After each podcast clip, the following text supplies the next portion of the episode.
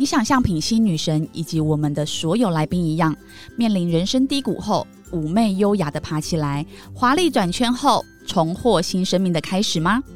如果你有自信、感情以及原生家庭的问题，或渴望成为最高版本的自己，欢迎你加入下方高价值女神养成班的官方赖，输入“粉红地狱”四个字，我们会有专人来协助你哦。大家好，我是 V 头大叔，我是品熙，欢迎收听今晚的粉红地狱辛辣面。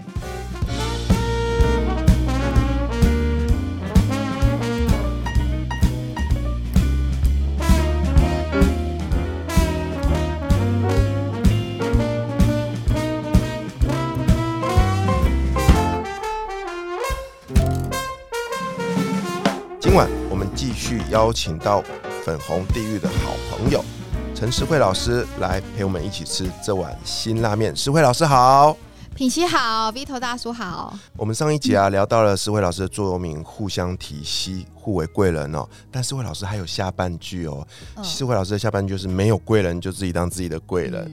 对啊，我们这一期想要请诗慧老师跟我们分享哦，当他成为百万业务。呃，之后呢？诶，他开始创业，可是创业失败了。他一直跌倒，但是他又不断的归零，重新再出发。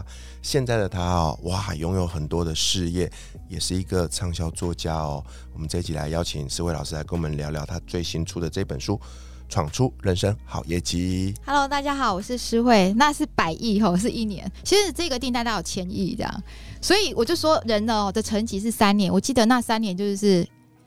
一直被亏损，就是因为上市贵公司都要缴 revenue，就是 sales revenue，但是我是挂零的，就没有嘛。那我那时候又想说，我不要跟其他人做一样，所以呢，哎，就这三年都处在就是东西一直做错，一直跟客人道歉。很多人都觉得说道歉这件事好像不太好，就是因为阿弟刚开始在做嘛，会做错，然后跟客户道歉，那。老板客阿弟也会难过，可是我发觉到一直在道歉这件事情是他是有艺术的，因为透过道歉跟客户的关系越来越好，客户会先给我其他的订单，对，然后呢，其他的订单也不错，就是 WiFi 相关产业，他看到你的。不管任何事情都很好，只是东西不会而已。而且我记得你说归零这件事情嘛，其实归零这个东西是在于心态的调整。很多人都觉得说，像我那时候是百亿订单业务，那你现在创业失败，然后你没有工作，怎么调试？人家怎么看我？甚至先前的朋友会想说啊，你出去创业失败啊，是不是很丢脸？那那时候我超难过，而且甚至先前公司的同事或是长官可能对你有误解啊，你出去是不是会不会想抢客人啊什么的？其实我没这么想过，只是刚好以前的长官邀你出去嘛。对啊，那在这个的当下，同时我觉得我很难过这件事情的时候，我想的第一件事就是把所有的通讯都关掉。Skype，我们不知道品熙有用过 Skype 吗？我没有，但是有经历过那个时期。对对，就 Skype 都把它关掉，然后。刚好那时候赵福员嘛上课，他是第一次在二零一七年的时候是台湾第一次，就是赵福员很缺乏，那他需要就是有更多人做赵福员去照顾老人家，我就去报名，然后我去报一个很山上的地方，就大湖，可能要开从新竹开车开一个小时十分钟才会到的地方，然后去服务，就是也没有那时候没想，只是不想看到任何人，因为早上起来会难过会哭泣。就很觉得自己很忧郁，这样，所以就跑到那个地方去上课。然后我把会把车子停在很远的地方，因为开 Lexus Hybrid Lexus 白色的。然后我就把它停在很远的地方，不想让人家看到，也不想让人知道我的学历这样。然后我老公那时候是说：“那你其实就是家里对面 Seven 打工，一小时有多少钱？开心就好了。”可是他说：“你有吐司可以吃就好了。”他就这样跟我讲。然后我那时候就想说：“嗯，不行。”然后很多人会说啊，陈思慧怎么可能？而且我那时候还做一个以前没做过事，就是去学校做自工妈妈。嗯，就是所以，我除了上造福员，我还去考，就是也去上那个自工 EQ 老师的课程。就学校有一个单子，我就填了这样。所以我那时候其实做完造福员的课程完之后，就接着上 EQ 情商。所以我去治疗自自我治疗。很多人可能是去看，橡皮很棒。你说你花了很多钱去听很多演讲，这个你。怎么做到？我我我我到现在哦，我没有办法去理解跟了解是为什么你有这种那么大的勇气，然后让自己可以花这么多钱在演讲啊、听演讲，还有哦算命跟学习、算命 算命跟学习上，我想跟你请教一下。对啊，你怎么会会这么想呢？那时候的心态是，说这好像是不是跟我一样，只是我们做法不一样，可是我们的心理的内心的层面可能是一样的。其实我觉得，我觉得我在听诗慧老师的分享啊，我觉得那个内在哦，其实是有一股对自己的那个不放弃，耶，就觉得我的人生不会是只有这个样子，所以我会想很多种方法来拯救自己。对对对，嗯，可是我们，所以我们内心层面其实一样，只是说拯救的方式不一样。对对对，所以，因为我会这样问你，是因为我一直有感觉到说，我们在这个层面是一样的，只是我们做出来的方式不一样。嗯，对啊，可是你那时候想要拯救自己，是去算命，然后去听，我觉得算命就是比较偏，我觉得就是。呃，把自其实我觉得算命有点把自己的未来交给这个算命师的口中，嗯。然后他其实也不一定讲的是对的，因为我我我以前有过，就是呃那个算命跟我说这间房子一定要买，结果我嗯。买完下个月，然后房价开始跌，跌两年，然后我后来那个房子卖掉，大概赔了两百多万，所以就是、哎、如果那时候如果你不卖掉，现在对对。就是，但是因为那个房子可能当时我是在一个整个能量状态很差的状况下去买那个房子，所以我一直对它有一个，而且还有买买完立刻跌，然后我又是当时全部十三层楼买最贵的那一个。其实我本来不知道，是后来警警卫跟我说的。嗯对，他说：“哎、你买多少？”我就跟他讲了之后，他说：“啊，你怎么买这个价格？”他说：“这边没有人买比你贵。”所以是我在一个神志不清的状态下，相信了那个算命师。对，可是后来我就发现，其实算命师的话就真的参考就好。为什么？因为我付了这些钱，他没有为我缴一毛钱啊。就是可是嗯，如果说你那时候是赔了两百多万把它卖掉，然后如果说那时候你都没有卖，放到现在呢？所以你看，这个就是关于你的理财观念。对啊因为那个时候我就是每个呃每个月都一直在缴那个房贷跟信贷，我是同时两个一起。我了解，我有这个过程对对，对然后再来就是我觉得沉不住气，我觉得很多人就是我也是因为看了你们的 YouTube 之后啊，我才觉得说，哎、真的就是像我现在就是会买的就是价值。价值投资就不会因为谁说什么，然后其实就算就算即便我在看老师的 YouTube 哦，你可能会说哪几个哪几个会暗示，就是你可能台积对电说有一些东西很好，三百多的时候就开始讲到现在，对，然后嗯。呢，我也不会就我我现在就比较开始练习，就是不会是一个老师说很好，我就完全相信，因为我以前是比较偏这样子，就懒得做功课。但是因为认识你们之后，就觉得哎、不行，我要我也要为自己的东西负责，所以就会开始也多去看其他老师的对于这件事情的看法是什么。我们回到刚才你说房子，对，可以，因为我也买过不少房，一些房子。那时候其实就是因为我第一个算命先生说，算命说那个不好，所以不是，他是说他说很好。很好，所以我买了，但是我买完的下个月就跌了，哦，对，然后就跌了两年这样子。这样可是如果算命说很好，那如果现在你没有卖，那个地方是那这样，这个个算命就说的很好。对，我我没有，就是相，就是有没有就是。你你听那些人在讲，这跟买股票一样，对我来讲，房子跟股票是一样的。可是我比较喜欢房子，因为我嗯觉得房子是比较稳的。那我其实有跟你类似的状况，就是说，你看嘛，算命先生这样子之后，你有没有去做功课？附近没有，你就是听说，哎、我怎么买那么贵？可能警卫跟你讲，对对对对对对，就谁跟我说什么，然后我就认定就是这样。然后你就觉得自己好像吃亏了，不行，然后你就赔两百万把它卖掉，而且我，而且其实我是已经，我一直都要卖哦，是卖不出去，因为就是那你又要砍，又要就又降低价格，对不对？对对。所以本来嗯我买的时候是七百万，后来卖掉的时候是五百多万，可是放到现在呢？就可能应该是有对对对，因为你两年前是最好时机，为什么吗？因为两年前那个时候的价格就在竹北就可以多了四十万，就这两年你就可以知道说，你说你的点是在哪里？我我在松江路，松江是台台北松江台北这个地方又很保值，对，其实是在在光华商场正对面了。而且你两年刚好是低点，就是说，如果你在去年就是买在高点了，可是你的去年的前一年是很好的点，它就是很好的买点这样子。所以老师这这这件事情的意思是什么？就是要把它长期来看，是不是？嗯，这是你人生第一个房子吗？对，呃，就不要轻易放手，就像第一个男人一样，哦就是其实就是怎么讲，像我也我的第一本书，你说四年四千万那个，其实我的起源是还不起房贷，一千八百万，一个月还十万还不起，对不对？可是那时候我就觉得说，这是我第一次买的新房，因为我第一间房子是旧的，买两百六十五万，可是它很旧，就是中华。竹北很旧的地方，然后全家人都挤不下去。然后那时候我就想说，我希望我妈妈、老公大家可以住在一起，所以我才去买一个快百平的，在那个竹北高铁附近有万平公，有很多现在有很多银行跟很漂亮又什么很好的学区，可是在那个时候是空白的。可是我会做功课，我会看说这个附近可能未来要盖什么啊，干嘛的。我那时候买了大概也两千两千六，就是很贵，所以我太高估自己。因为后来买了之后才创业失败，又赔了好几百万，真的是缴不出来。所以那时候就缴一个头期款，然后剩下一千八，真的是很难缴出来。然后我就想说，干脆房贷那四百万也不要还房贷了，就是把它拿出。那时候就是看到，呃，好的时机，对。可是我很坚持这一间，那现在它就又翻了快。就是房价多三倍，就是说三倍，呃，两三，我们不要现在，现在我附近都八十几万，但是我们就把它打折少二十万也 OK。我在你们两个身上看到截然不同的一个人生哎，要做功课。其实你那个房子，你跟我说在松江路，我第一个问你点是因为松江路，我觉得这个点很不错，就算就算它跌跌价也没有那么快跌，因为就算跌一点点，未来也会回去，而且你两年前是很好的时机，而且我觉得还有啦，就是因为。就是自己不想，我觉得这这真的自己不做功课，所以房仲说什么我就好相信什么。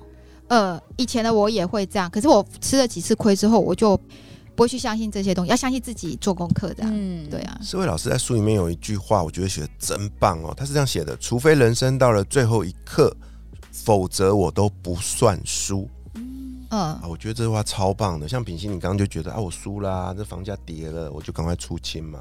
社会老不是，他会。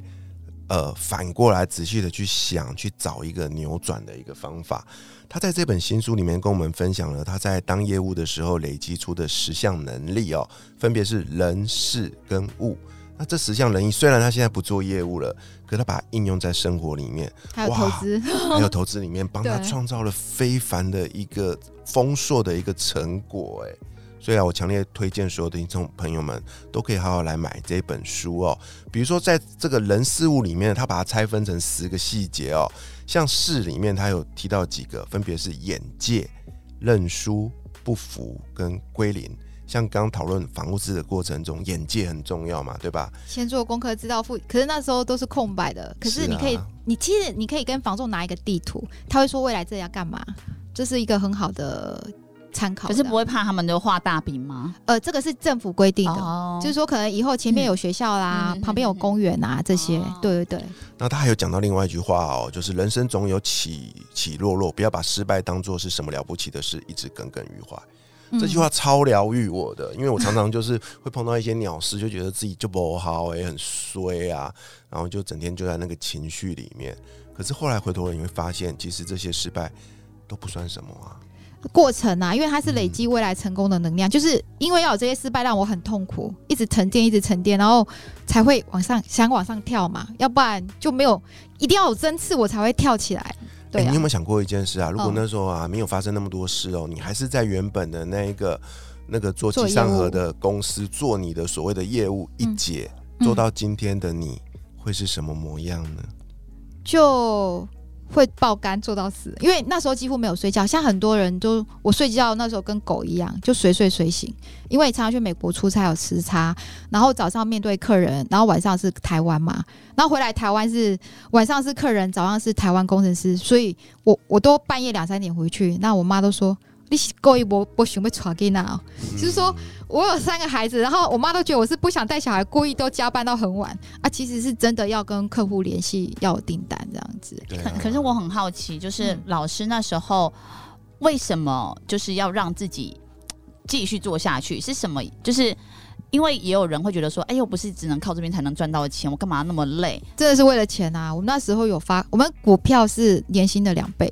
哦，所以真的是因为钱。嗯，因为那时候台湾还有电子业，还有分股票。那如果说像我业务比较好，而且他跟我一起做案子的 R D 啊，或者是 P M 也会领的比较好。我们是看案子的达成率，对，而且不止钱啊，就是说，我觉得我有得到成就感，就是客户很喜欢我。比如说，很多客人到现在有跟我联系，而且我甚至。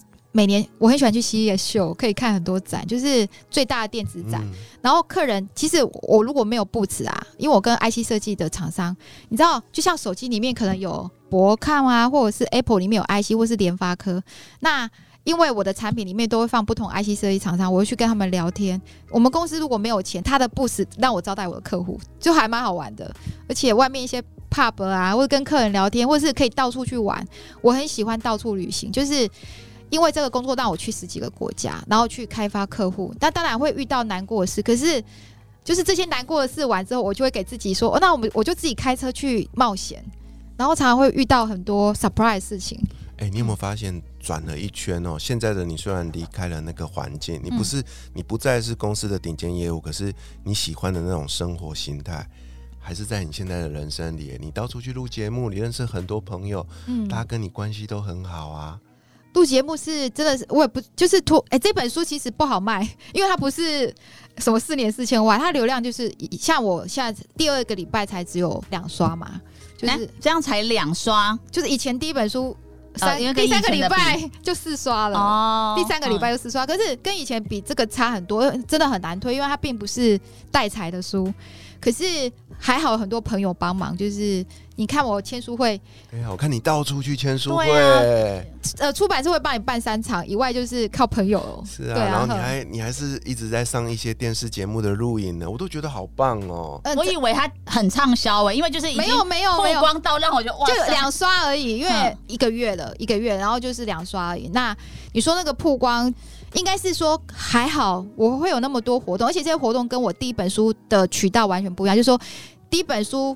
我本来以为他们会找我上，可是没有，因为不一样，不是财经相关的，所以这这一个变我要自己开，我们会自己开发出。可以很感谢出版社，就是而且它都是一些蛮优质的节目，比如说像粉红地狱新他们我很喜欢，然后感谢 Vito 邀请我，然后像瓦基啊，或者是。很多哎，我觉得很感谢大家。你看这边又再次见证你在书里写的业务实力里面的人、世人、圆融跟善言。嗯完全展现了你的业务力啊！主要是真心诚意的。比如说像，我觉得这本书上面的人应该几乎就是自己邀请。有一个感谢那个就是贝克杰，他是出版社邀请。那上面的人都是我觉得我想要我想要有的人，希望。而且他跟我说比较像，比如说我想希望一些电子业，因为我是科技业，我就找一些科技的，我觉得他是算比较奇才的人，哈，像陶云志，他可能他有帮我写那个序，我很感动。我我要谢谢陶云志，他其实是赖的总经理十几年，然后那时候他我跟他的结识，他给我写一千多个字，我很感动。他现在是他是赖的总经理，后来又去红海做那个三 D 虚拟的董事长。呃，他在赖佩也是总经理，然后最近是口袋证券的董事长。可是我不知道他现在是什么。就是有一天嘛，他就突然命我说叫我，我可能财经频道也很久啊，说哎你要不要呃帮我发个文？他突他去口袋证券做董事长，然后我们开始聊聊到说，哎，那你可不可以帮我的书写推荐？他说我先看了再说。还好我记这些都是要先像艾瑞克什么，他们一定要看了你的书那种。哎，他们还好都蛮认可写的东西，因为我真的写到眼睛都。发血每天晚上在写，写到白天这样。那像陶运志，你看哦，他说他在里面写，我很感动。他写二十几岁的我，哎，那时候他刚刚从记得你，他其实 Inside 的创办人。我们 Inside 就是在科技山西里面有一个文，就是一个类似像布洛格的。然后他是创办人啊，他是玉台大，然后他很喜欢科技，然后他自己是就自己写文。那时候他默默还没有现在那么红。那时候突然我参加一个 App 的比赛什么的，那。我带就带我们公司的 team member，我对 app 很熟，因为常常跟客人讨论，我就对 app 的一些里面架构还还有还会有一点熟。然后那一天他是裁判，因为他 inside 裁判，然后。我们就聊聊，他就说他想要写一个 WiFi 的文章。那时候 WiFi 还没有像现在这么红，我就说好啊，那我找我老，我就直接带我董事长过去，他就写在里面。可是我不知道那时候他有帮我拍照，其实那张照片是他最近才给我的，就我跟我董事长就是二十几岁很青涩的样子。他他在里面写说，他以为我是随便说说，因为他那时候是小，可是我把他当做他也是大人物一样，真的带着董，我就开车带着我们的董事长就去他那个小小的 office，他就从这边开始写，写了一千字，我很感动。你看，这就是。又呼应你的座右铭啊，互相提携，互为贵人嘛。在这个当下，比如说我跟平西跟你聊天，其实也是真心诚意。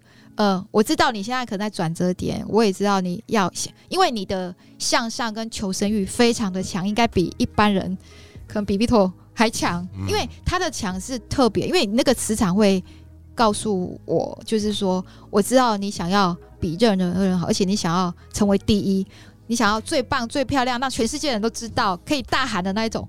可是，哎，在这个过程还是会有让我们回去，你有时候会不会觉得很空虚的感觉？会，嗯，就会觉得其实，嗯，像我前哎上礼拜，像上礼拜吧，办了一个活动，就女神回娘家嘛。对，我前一晚我真的是坐在马桶上大哭，就会觉得，因为所有活动都我一个人做所有事情，没有人帮我做，然后还有人就给我出包什么的。对，然后我就真的觉得说，为什么我到底做这些事情是为了什么？因为那一场我其实是没是赔钱的，嗯，但我就只是想说，我想让大家就是可以有机会聚在一起，让不同届的女神班的人可以聚在一起，让他们去体验到一个就是可能哦，当天有请艾瑞克啊来分享啊什么的，我想让他们有一个很棒的体验，就是觉得事情真的已经睡眠不足，然后事情做不完。对，然后就会觉得，然后这些东西其实你也不方便写在脸书上。对啊，对，就你不能讲，然后别人都以为你过得很好，但这些东西，脸书看起来就是堂皇所以我最近都没有写任何东西。我如果没有写任何东西，就是我最近已经快要崩溃了，所以我我不会去分享。通常我会等到这件事情我过了，然后我才会分享。哦，对，我不会在那个当下去分享我自己怎么样。对，所以就是。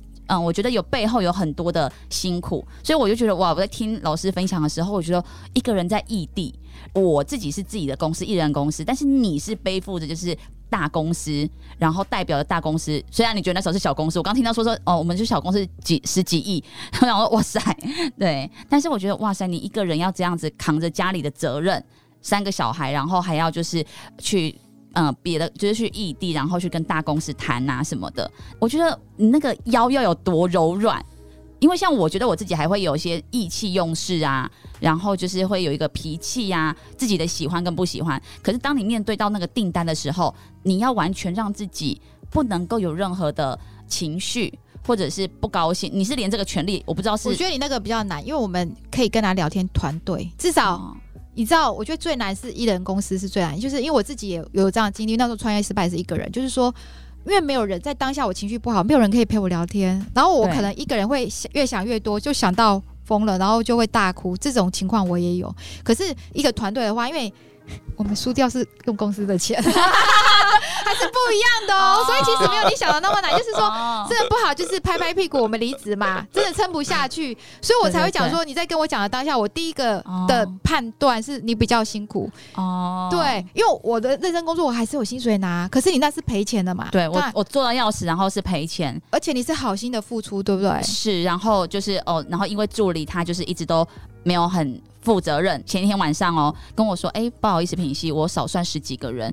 因为他少算十几个人，代表什么？代表我跟 Eric 老师，我要请他再重新再多签十几个人的名字，然后还有当天连椅子都要钱，一张椅子都要四十块，现场对，然后还有晚宴，就是前一天应该要全部都要用好了，但是因为助理他没有该尽他的责任，然后我一直在催他说你东西要赶快给我，什么都没有，然后到最后一刻跟我讲，我真的，因为我跟他发脾气，这时候如果我跟他发脾气，他就说那我不要做了。嗯，所以你又不能，你要忍住，对，你知道那个东西，我就觉得太多太多，就是你真的是不知道该跟谁说。然后那时候我前一天礼拜五的时，因为我礼拜六办，我礼拜五我在上寇乃馨的课的时候，但因为我要处理很多背板啊，因为我没有给他，他就没办法出很多东西，我要决定。那我在上课，我就一直在用手机。然后我老公跟我一起上课，他就说：“你知道你一整天都在用手机吗？”就课白上了，花了很多钱。我猜寇乃馨的课应该不便宜，我猜便宜。对，我觉得内心真的有好多的。就真的是堵拦。哎，我听你这样讲，你要开心哎，你老公现在愿意跟你上课。哎，我觉得诗慧老师今天来这一集有特别的一个用意，就是老天派你来当品溪的天使。哎，我想要回馈刚才品溪的那个，我我问你一句话就好了，就是说你办请艾瑞克，然后你办的那个晚会，那个，请问一下那天大家开不开心？来的人多不多？呃，当天来八十个人，大家都体验非常的好，因为我真的很用心，然后他们都都感受到我的用心。呃，那这样你就成功了。不管怎样，就是只要他结果是成功的，那再就是你个人情绪的不开心，只是对这个助理没有处理好或一些小细节嘛。对。可是这个你可以自己，我觉得你应该是可以自己承受，因为过去更大的你都 OK 了。嗯。就是把这些情绪吃下去，然后下一次会就就就知道怎么避免。我也觉得你那一场，其实那一场办的非常好，而且大家很喜欢。对，全世界的人都觉得你最超厉害的。我跟你讲，你 你要赢得是你办的那一场，是我们觉得你很棒。对啊。啊，至于说。中间谁没有那个？对你来讲，其实只是小 case，对，钱可以解决就好了。对啦，就是我我只是委屈了，就是委屈那种感觉啦。没关系，情绪让他过了就好了哦。重点是对啊老公支持最后我送你去上课诗慧老师这本书上另外一句让我超感动的话，哦，他是这样写的：当你对生活充满抱怨与不满，就意味着此时正是应该做改变的时候。好好看他的这本书，好好的在这里我觉得你还你没有，嗯 对你他现在没有，婷婷已经没有抱怨跟不满。我觉得你看老师才了解我一看就我，那边硬插硬硬要找一句话来那边注解我，其实他现在是刚好像上次在冲的时候没有抱我就是已经逼。到一个极限的，他就是往上冲，冲冲到这里，哎，有一些事情发生，所以他不开心。可是他不开心完，他我还是继续冲，对，他现在是在这个阶段好啦，我觉得他可能是需要一个 合伙人跟没有感受一下，平时感觉需要一个合伙人跟投资人。那我觉得老师啊，应该会可能是他的天使哦。那结束节目可以结束后，聊天前辈你们再好好聊一聊没有。没有没有，我们可以是很好聊天，因为其实他个性骨子里跟我某些地方是很像，只是说我们呈现方式不一样，可是内心世界跟骨子的表现其实还蛮类似的。我我我磁场某方某方面跟你是一样，所以我可以感受到你的一些东西，这样。但是我其实是想要把自己修炼成跟老师有一样的包容跟智慧啦。呃，这可能就不是你的，我觉得你还是 因为每个人有他的样子，他才会开心，哦不用把自己修炼成就是修就是做你自做我己自己就好最开。心的，因为我现我我我觉得我们都到这个年，你还没有，我跟 Vito 在这个年纪，我我们的体悟是这样子。过去如果你太想要委屈自己都不开心，到五十岁都不开心，哦那倒不如你现在开开心心，不要委屈自己，到五十岁我们还是开心的。对，因为我现在就在这个年纪，很棒的对对那我们就一起开心下去吧。要开心下去，还是要付出才会开心。对，再次谢谢诗慧老师来为我们介绍他的这本新书哦。下一集陪我们一起吃辛拉面的来宾会是谁呢？我是鼻头大叔，我是品心女神，粉红地狱辛拉面，我们下期见，拜拜